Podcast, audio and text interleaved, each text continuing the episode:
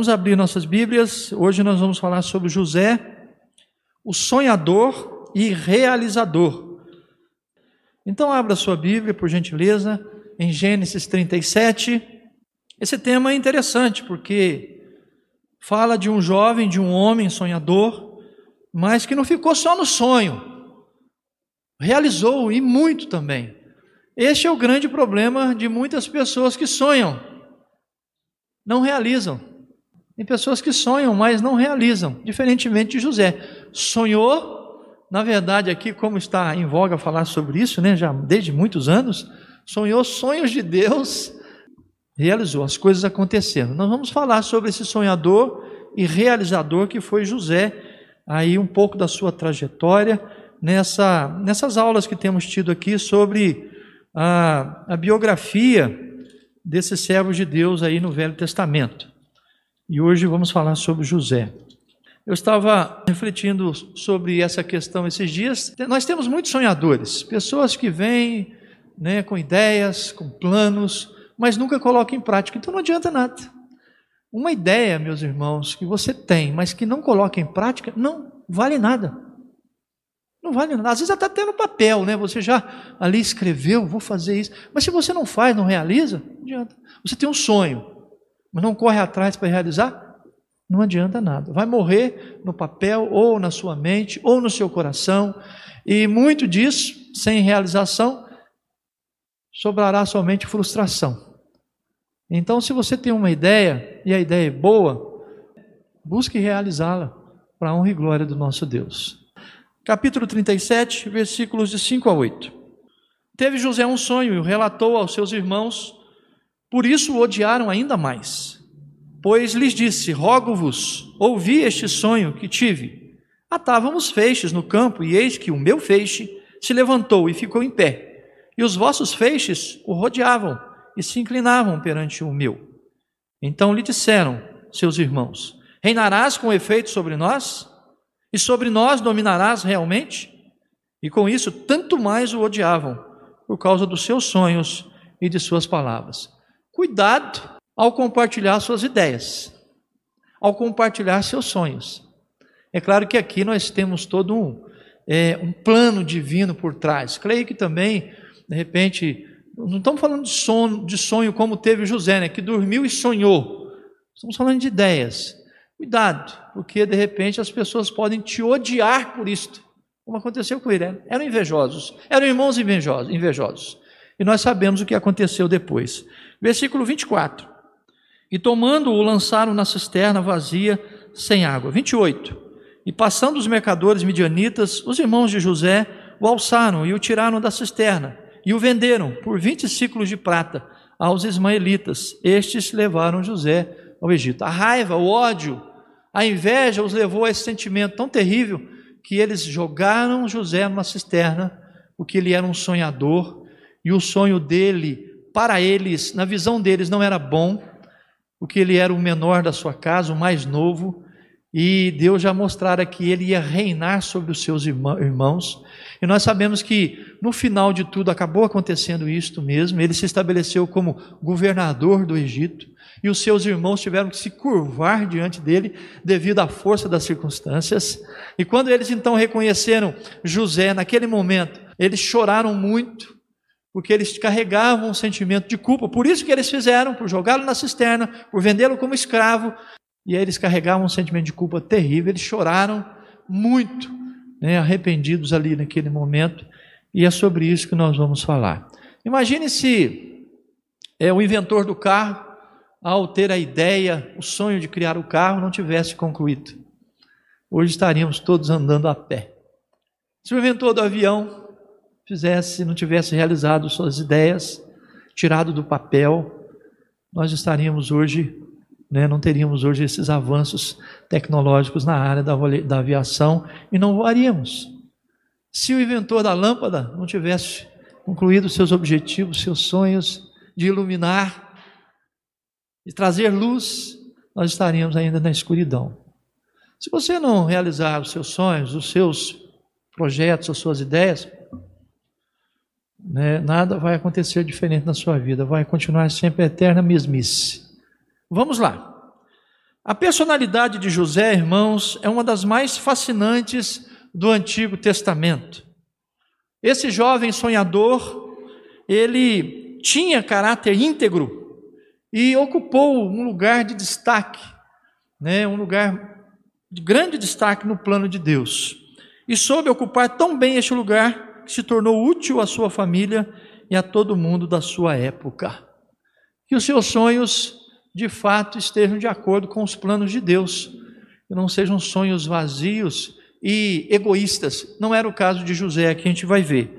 Em José, meus irmãos, nós temos um exemplo de uma vida dirigida totalmente por Deus e que possamos aprender como ele, com ele, essa grande lição.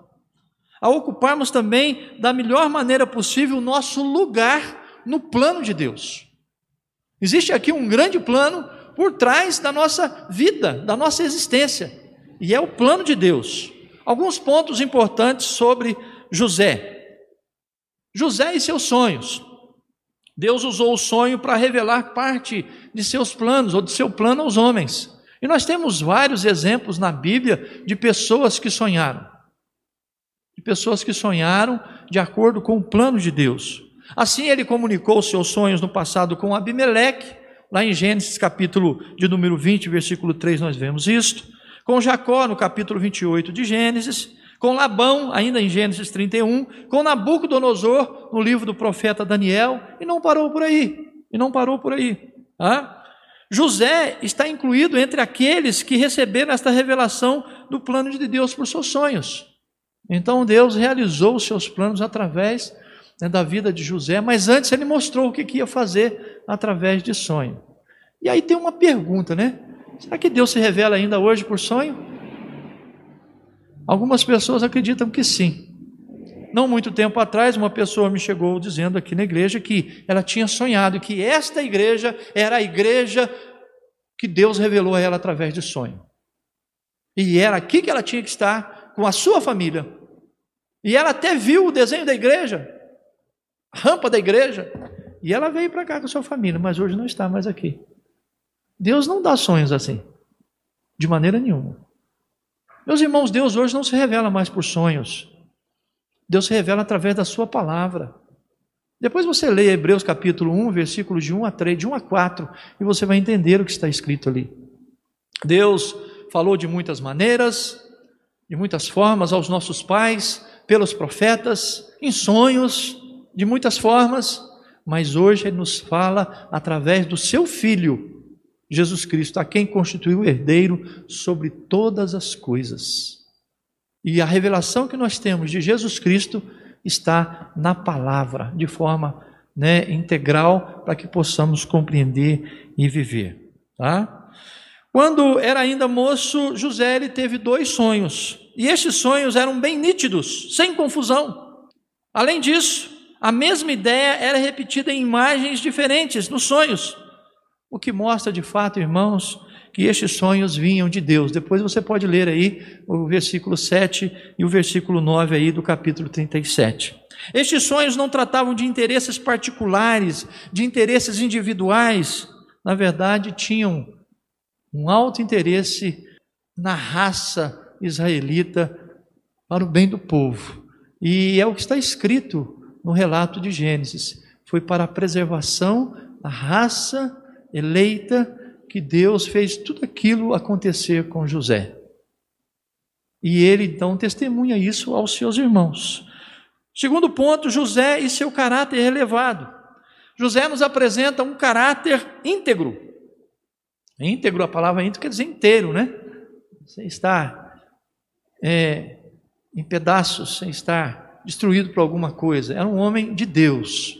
Aí ele nos apresenta assim: lutou pela conquista dos seus sonhos. Ele não trouxe prejuízo ao seu caráter, apesar de todas as dificuldades que ele enfrentou. Apesar de todo o sofrimento que ele teve. Sacrificou tudo, mas não sacrificou a sua vida moral, a sua integridade. Assim, ele revelou, irmãos, caráter elevado. Primeiro, como mordomo fiel. Foi fiel a Potifar, ele foi vendido a Potifar. Potifar o constituiu como mordomo sobre sua casa E ali ele foi fiel a Potifar. Este entregou na mão de, nas mãos de José tudo que possuía, para que tomasse conta.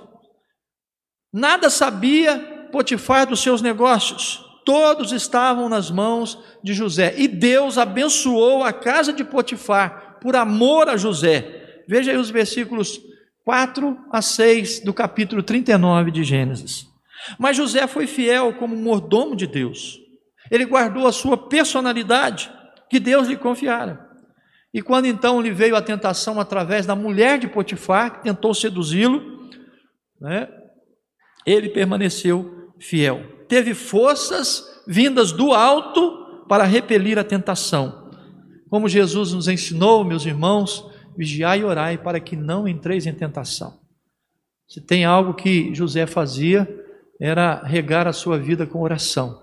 Ele orava, por isso Deus o protegeu de todas as dificuldades que enfrentou. Sofreu prisão por causa disso, mas permaneceu fiel a Deus. Irmãos, também somos mordomos de Deus e temos que permanecer fiéis à nossa mordomia, aquilo que Ele nos deu né, para cuidar. Devemos ser fiéis.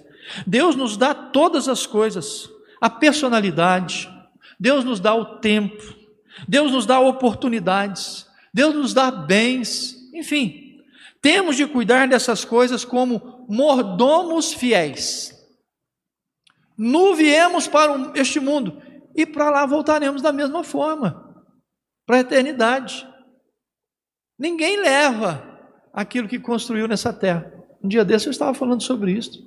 As pessoas compram bens, as pessoas compram casas, terrenos, as pessoas se matam por causa disto, mas ninguém leva nada. Quantos já passaram antes de nós, que construíram, que fizeram impérios, dominaram sobre os homens e hoje estão no pó da terra. Não levaram nada do que construíram, ninguém leva nada. O nosso legado maior, meus irmãos, é de fato caminhar segundo os planos de Deus, segundo a vontade do nosso Deus soberano. E nesse ponto, tá? nesse cuidado de Deus né, que nós temos, nos será revelada então a integridade do nosso caráter. É assim, na nossa obediência a Deus, no nosso compromisso com Deus, é que será revelado então o nosso caráter. Segundo ponto aí a se notar a respeito de José, esse sonhador, é na sua atitude para com os seus irmãos. José revelou o caráter íntegro no relacionamento com seus irmãos. Os seus irmãos foram hostis a ele, mas apesar deles o odiarem, José os tratou bem. Bolou todo um estratagemas, um estratagema para se revelar a eles. José não pagava mal com mal. E quantos de nós, meus irmãos, quer pagar o mal com mal? Ficamos irritados quando recebemos a afronta quando nós somos repelidos por outros, nós ficamos revoltados, irados e muitas vezes até mesmo o desejo de morte surge no nosso coração. Há muitos entre nós que falam assim: olha, eu sou crente, mas eu não sou bobo, não levo desaforo para casa. Isso é pura carnalidade. José, a, a semelhança de Cristo, ele é um tipo de Cristo na sua mansidão, na sua dependência de Deus. José, ele não tratava o mal com o mal. Seus irmãos o venderam aos ismaelitas depois de tentar matá-lo. Em tudo isto, porém, José mostrou o que? Retidão de caráter. Ou somos servos de Deus, ou somos servos do mundo. Ou estamos inclinados para o espírito ou para a carne. Não há meio termo. José não odeia seus irmãos. Não odeia seus irmãos. Mas há uma segunda fase nessas relações entre José e seus irmãos. É aquela quando ele estava no poder, quando era governador. Conheceu seus irmãos, mas estes não o reconheceram. Podia ter se vingado deles.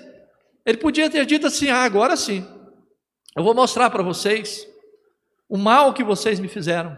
Agora é a minha vez. Eu vou fazer o mesmo que vocês me fizeram ou tratá-los como escravos, ou vendê-los como escravos. Ou pior, ele tinha poder de matá-los, mas ele não agiu dessa forma. Ele podia ter se vingado, mas ele apenas quis o quê? Experimentá-los. Tratou-os de maneira um pouco dura para ver qual a reação deles. Que queria ver se eles ainda eram homens como antes. Aplicou-lhes o tratamento necessário e viu que tinham mudado. José, meus irmãos, muda então toda a sua atitude para com eles, e quando ele se revela, ele chora, chora de tal forma que os empregados, os serviçais do palácio podiam ouvir o choro dele e deles naquele momento em que ele se revela. Como governador, José revela seu caráter íntegro também dessa forma. Foi justo para com aquele povo estrangeiro a que ele estava servindo como governador. Era franco no falar, mas puro de coração. Tinha forças espirituais e sempre soube praticar a justiça. É muito comum, comum, irmãos, ouvirmos hoje que a política corrompe os cristãos. Mas aqui nós temos um exemplo contrário. José, esse grande estadista, não se corrompeu, permaneceu íntegro. Permaneceu íntegro, firme. Uma vez, numa escola bíblica dominical, um irmão disse assim: Pastor, é impossível manter um negócio, um comércio no caso, sem ter caixa dois. Eu falei: Misericórdia, irmão, você falar uma coisa dessa no meio de seus irmãos aqui. Seu pecado é maior ainda. Porque além de tudo é um mau de ser um mau testemunho. Isso para você agora é também para os seus irmãos. A coisa agora se avolumou na sua vida. Cuidado. É possível se manter incontaminado do mundo e das coisas do mundo quando você tem de fato um caráter íntegro, quando você tem uma moral ilibada, quando você preserva no seu coração os princípios de Deus. Aqui nós temos então um exemplo contrário. Devemos ter ideais nobres, irmãos. Devemos sacrificar tudo por nossos ideais, mas não podemos sacrificar o nosso caráter. Nós somos servos de Deus e nada, nada pode mudar isto. É necessário que nos mantenhamos fiéis como mordomos de Deus, como José o fez, na comunhão com os irmãos e na nossa vida secular. Na verdade, na vida cristã, não existe vida secular, é uma só. Você é crente aqui e crente lá fora. Você deve ser tão crente neste lugar como crente lá fora. Diria ainda que lá de fato, a sua luz tem que brilhar muito mais do que brilha aqui. Terceiro ponto aí, José e seu lugar no plano de Deus. Acompanhe aí. Vê-se então na história de José que Deus revela o que está para acontecer. Isso está então subordinado, meus irmãos, claro, ao plano eterno de Deus. José ocupa o lugar principal neste plano nos dias em que viveu. Assim, então, nós notamos Primeiro, que o plano de Deus é para toda a nação de Israel. Não é especialmente. Deus deu um sonho para José, mas não era para ele aquele sonho, era para preservar toda a nação. E ele diz isso no finalzinho lá da sua história. Agora sei que Deus fez tudo isso para que preservasse o seu povo, para que preservasse a cada um de vocês né, da morte certa. Deus então ele envia José na frente. Ele queria que a nação de Israel, que estava ainda em formação, entrasse em contato, em contato com uma civilização mais adiantada, que no caso aqui era o Egito. Para isso, então, ele envia à frente o seu servo, José. Ele envia depois sete anos de fartura, para finalmente enviar a fome. Mas veja que até isso, até, até o momento disso acontecer, José sofre muito. José sofre muito. Nem sempre, meus irmãos, estar no centro da vontade de Deus, de conformidade com o plano de Deus, a vida será tranquila. Pode haver, né, pode vir trancos, barrancos, pode vir solavancos, problemas, lutas, dificuldades. Mas a própria palavra de Deus nos alerta. Paulo escrevendo a Timóteo diz que todos que querem viver piedosamente serão perseguidos. Então, antes de enviar o período de fome, Deus ele provê todos os recursos necessários para combatê-la. Quando nós temos necessidades, quando nós temos problemas, Deus já tem os recursos para nos livrar. É interessante porque nós vemos o problema agora, mas Deus já tem lá na frente o livramento para as nossas vidas, o alento para as nossas vidas. o alento para as nossas vidas. Nós não sabemos o que pode acontecer. Nós não sabemos. Diante dessa experiência que estamos tendo aí com o coronavírus, nós não sabemos se seremos contaminados, se viveremos ou morreremos. Mas de uma coisa nós podemos ter certeza: Deus tem um plano. E esse plano, meus irmãos, é o melhor para as nossas vidas. Ou então, quando Paulo escreveu a Romano, aos Romanos, no capítulo 8, 28, ele escreveu uma coisa que não é real.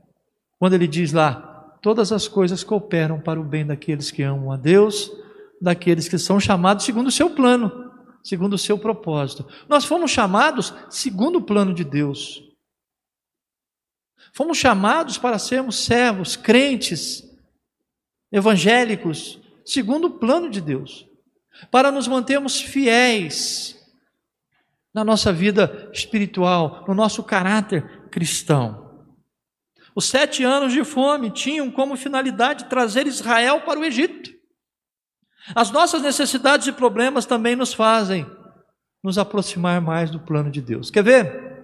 Quando tudo está bem, você não faz essa pergunta. Mas quando as coisas não vão bem, quando a doença chega, quando o problema de alguma forma aparece, a tribulação, aí você faz uma pergunta: o que Deus quer de mim?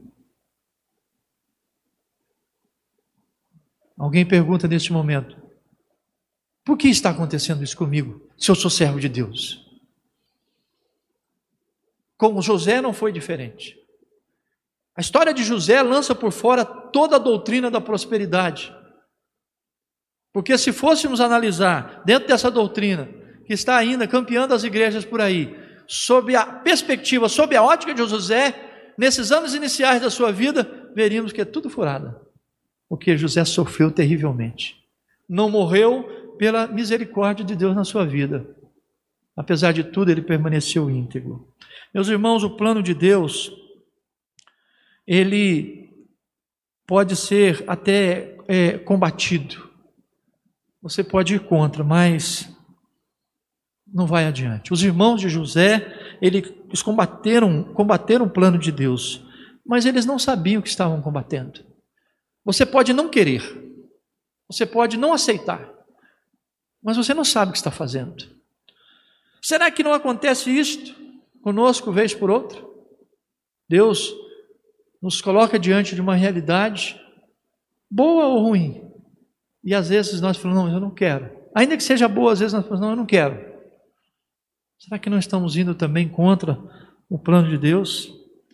Mas a maravilha aqui está, meus irmãos, em que aquilo que os homens fazem para impedir o plano de Deus contribui, contribui mais ainda para que ele se cumpra. Eles mataram Jesus, mas isso foi apenas conforme os planos de Deus. A gente pergunta, fala assim: quem matou Jesus? Foram os romanos? Foram os judeus? Não, quem matou Jesus foi o próprio Deus, foi o próprio Pai que o executou, que o entregou. E ele mesmo disse: Eu dou a minha vida para reassumir, porque esse poder eu recebi de meu Pai. Então não foi, foram os homens que mataram, não foi o diabo que matou o Cristo, mas foi o próprio Deus. Por que, que ele fez isso? Por amor a mim, a você. Qual pai mataria o filho por amor a pecadores? a pessoas amaldiçoadas à morte eterna. Só Deus pode fazer uma coisa dessa. Nós não temos essa capacidade. O plano de Deus, meus irmãos, ele tem a hora certa para se realizar, para se concretizar. Na vida de José, esta hora chegou quando ele interpretou o sonho a Faraó. Aqui acabaram-se os seus problemas, os seus sofrimentos. Houve então uma grande mudança na sua vida, houve um revés, houve grande mudança passou do cárcere, do cárcere ali onde ele estava aprisionado, para o palácio real. Agora sim, né? Talvez a impressão que ele tivesse parece que eu estou vivendo um sonho. Como diz o salmista, ficamos como quem sonha. E a nossa boca se encheu de riso, porque não parecia real, não parecia verdade. Sai de uma condição dessa de miséria, de tristeza, de morte, que a prisão naquela época já era um símbolo de morte, para o palácio real. Estava o caminho preparado para a vinda então de Israel para o Egito. A palavra grega, kairos, é usada no Novo Testamento, irmãos, para designar esse tempo próprio, ocasião propícia, em que Deus age mais diretamente na história ou na vida do seu povo. Então, nós podemos dizer que na história de Israel, esta vinda do povo né, para o Egito, ali de Jacó e seus irmãos e todos os, que estavam com ele, foi no Cairós, no tempo de Deus. Assim como foram também a saída do Egito depois para Canaã, depois de 430 anos no cativeiro do Egito, porque essa ida de José para o Egito culminou no cativeiro, na escravidão.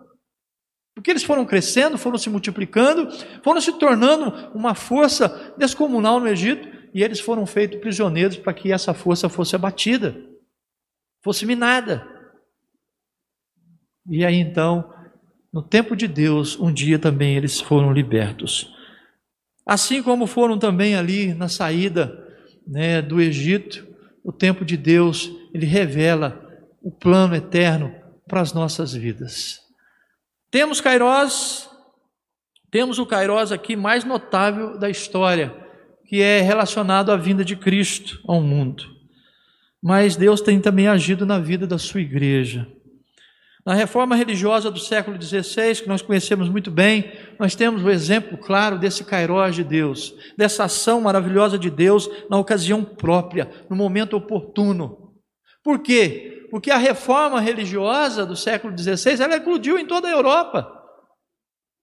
Ao mesmo tempo que Lutero fazia isso lá na Alemanha, né, Calvino já estava indo fazendo isso lá em, em Genebra, e as coisas foram então culminando dentro de um, é, um papel simultâneo, as coisas vieram acontecendo, e a reforma protestante mudou a história do mundo, mudou a história da humanidade.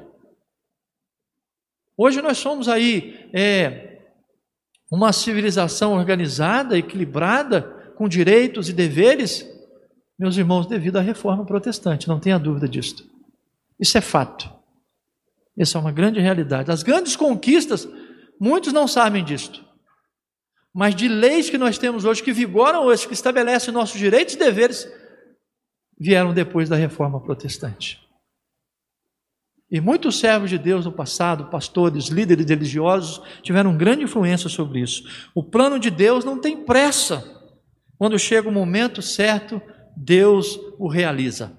Não importa o tempo que passe na sua vida.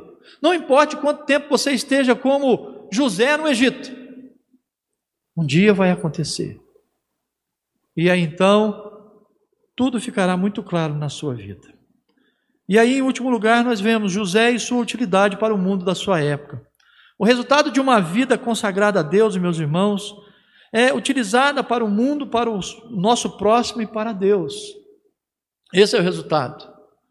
Se você se consagrar a Deus, Deus vai usar você dessa forma. Na vida dos outros, e não somente na sua própria vida. Eu sei que José, depois que ele foi estabelecido como governador do Egito, ele teve um grande deleite, uma grande facilidade, viveu tranquilo até o fim dos seus dias. Isso é muito bom, mas ele desempenhou um papel fundamental na preservação do seu povo.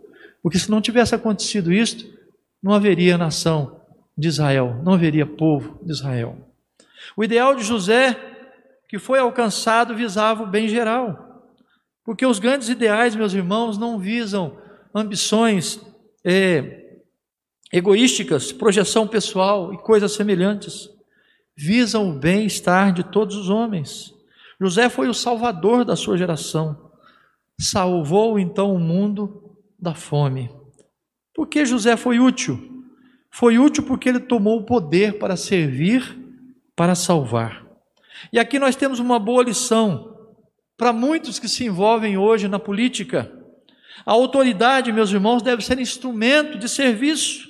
A função principal de quem tem o poder é servir. A autoridade, como diz Paulo escrevendo aos Romanos no capítulo 13, é, na verdade, ministro de Deus. E um dos sentidos da palavra ministro é aquele que serve, aquele que trabalha em prol do outro. Há muitos políticos que ainda não compreenderam este alto sentido da sua missão. É por isso que o país e o mundo vai como vai, infelizmente. José foi útil porque não fugiu ao seu dever. Quando chegou o um momento oportuno, na providência de Deus, ele se colocou nas mãos de Deus para governar o Egito. Quantos têm fugido de atividades, de é, oportunidades, por medo, por insegurança, por não se verem capazes de realizar tamanha tarefa? Se Deus capacitou esse jovem lá no Egito, uma situação tão contrária, Deus também nos capacitará, irmãos. Dele provém toda a sabedoria. O que nós temos que fazer é confiar mais no Senhor. Assim nós estaremos fazendo como José. Ele exerceu o governo sobre todo o Egito, servindo aquele povo. Mas, antes de tudo, ele serviu ao povo como servo de Deus, como servo do Deus eterno. E aí nós temos uma expressão na história de José que diz assim: Deus prosperava tudo o que ele fazia. Quando você serve ao próximo no temor de Deus, Deus faz prosperar tudo que você faz. Tudo que você faz. Mas você tem que se colocar nas mãos de Deus. Concluindo, irmãos, que o Espírito Santo nos guie para que sigamos o exemplo de José, que possamos ter também sonhos ideais para lutarmos até o sacrifício para os alcançar. Que não sacrifiquemos nosso caráter para a conquista dos nossos ideais. Fuja, fuja da proposta indecente do mundo para a sua vida. Seja servo fiel a Deus. Que possamos integrar-nos no plano de Deus, descobrir nosso lugar nesse plano e assim ser úteis a Deus, como foi José, e também à humanidade, de acordo com o plano de Deus sendo cristãos acima de tudo, cristãos em cada momento da nossa vida. Não só de nome, mas também de vida, para a glória de Deus. Amém? Que Deus nos abençoe e que a história de José e destes que viveram né, nas, na, nos relatos do Antigo Testamento possa nos trazer grande motivação na nossa vida.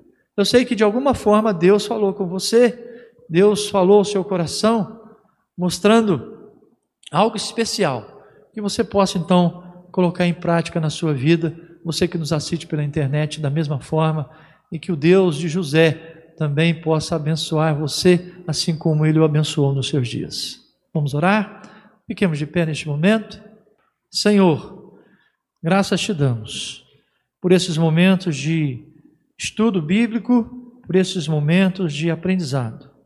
Ó Deus, nos dê o caráter de José, nos dê, Senhor, é, essa vida consagrada que ele teve. Ajuda-nos, Senhor, nas nossas fraquezas, debilidades, e que nós possamos também, ó Pai, no nosso tempo, no dia de hoje, possamos nos dispor nas tuas mãos, nos colocando de joelhos. E que, ó Deus, no nome de Jesus, aquilo que sonhamos, aquilo que idealizamos na nossa mente, que está no nosso coração, principalmente, ó Pai, é, sobre o chamado que o Senhor nos fez para desempenharmos um papel importante na vida do outro. Ó Deus, que nós possamos buscar realizar na tua força, na tua graça, no teu poder. Abençoa a tua igreja, abençoa o teu povo que teve a oportunidade de ouvir a tua palavra nessa noite. E prepara o nosso coração, ó Deus, para logo mais à noite estarmos aqui celebrando a mesa da comunhão e ouvindo mais da tua palavra e assim, ó Pai, para sermos abençoados pelo Senhor. Leva-nos na tua paz, guia-nos, Senhor, nos teus caminhos e livra-nos do mal. Essa é a nossa oração, no nome de Jesus. Amém e amém.